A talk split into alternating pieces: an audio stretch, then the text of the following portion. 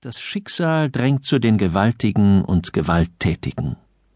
Jahrelang macht es sich knechtisch gehorsam einem Einzelnen hörig.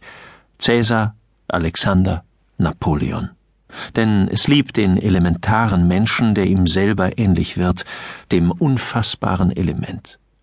Manchmal aber, ganz selten in allen Zeiten, wirft es in sonderbarer Laune irgendeinem Gleichgültigen sich hin.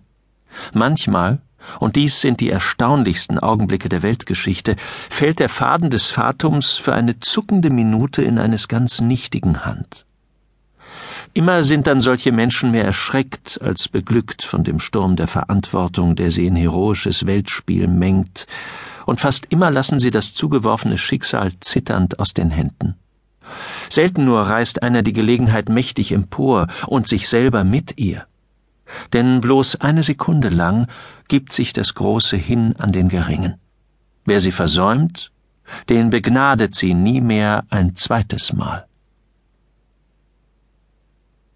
Grouchy Zwischen Tanz, Liebschaften, Intrigen und Streit des Wiener Kongresses fährt als schmetternde Kanonenkugel sausend die Nachricht, Napoleon, der gefesselte Löwe, sei ausgebrochen aus seinem Käfig in Elba. Und schon jagen andere Stafetten nach. Er hat Lyon erobert. Er hat den König verjagt. Die Truppen gehen mit fanatischen Fahnen zu ihm über. Er ist in Paris, in den Tuilerien. Vergeblich waren Leipzig und zwanzig Jahre menschenmörderischen Krieges. Wie von einer Kralle gepackt, fahren die eben noch quengelnden, streitenden Minister zusammen, ein englisches, ein preußisches, ein österreichisches, ein russisches Heer wird eilig aufgeboten, noch einmal und nun endgültig den Usurpator der Macht niederzuschmettern. Nie war das legitime Europa der Kaiser und Könige einiger als in dieser Stunde ersten Entsetzens. Von Norden rückt Wellington gegen Frankreich. An seiner Seite schiebt sich eine preußische Armee unter Blücher hilfreich heran.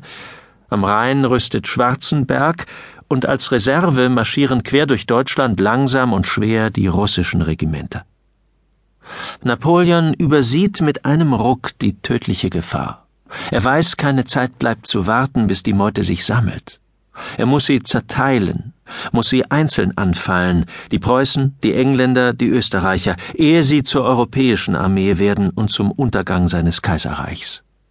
Er muss eilen, weil sonst die Missvergnügten im eigenen Lande erwachen. Er muss schon Sieger sein, ehe die Republikaner erstarken und sich mit den Royalisten verbünden. Bevor Fouché, der Zweizüngige und Unfassbare, im Bunde mit Talleyrand, seinem Gegenspieler und Spiegelbild, ihm hinterrücks die Sehnen zerschneidet. In einem einzigen Elan muss er, den rauschenden Enthusiasmus der Armee nützend, gegen seine Feinde los. Jeder Tag ist Verlust, jede Stunde Gefahr.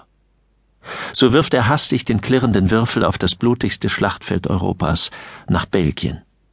Am 15. Juni um drei Uhr morgens überschreiten die Spitzen der großen und nun auch einzigen Armee Napoleons die Grenze. Am 16. schon rennen sie bei Ligny gegen die preußische Armee an und werfen sie zurück. Es ist der erste Prankenschlag des ausgebrochenen Löwen, ein furchtbarer, aber kein tödlicher.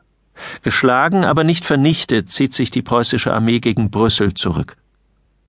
Nun holt Napoleon aus zum zweiten Schlage gegen Wellington. Er darf nicht Atem holen, nicht Atem lassen, denn jeder Tag bringt dem Gegner Verstärkung und das Land hinter ihm, das ausgeblutete, unruhige französische Volk, muss berauscht werden mit dem feurigen Fusel der Siegesbulletins.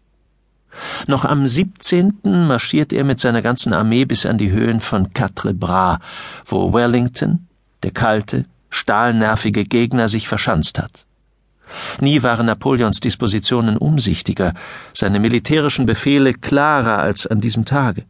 Er erwägt nicht nur den Angriff, sondern auch seine Gefahren, nämlich, dass die geschlagene, aber nicht vernichtete Armee Blüchers sich mit jener Wellingtons vereinigen könnte. Dies zu verhindern, spaltet er einen Teil seiner Armee ab, damit sie Schritt für Schritt die preußische Armee vor sich herjage und die Vereinigung mit den Engländern verhindere. Den Befehl dieser Verfolgungsarmee übergibt er dem Marschall Grouchy. Grouchy, ein mittlerer Mann, brav, aufrecht, wacker, verlässlich, ein Reiterführer, oftmals bewährt, aber ein Reiterführer.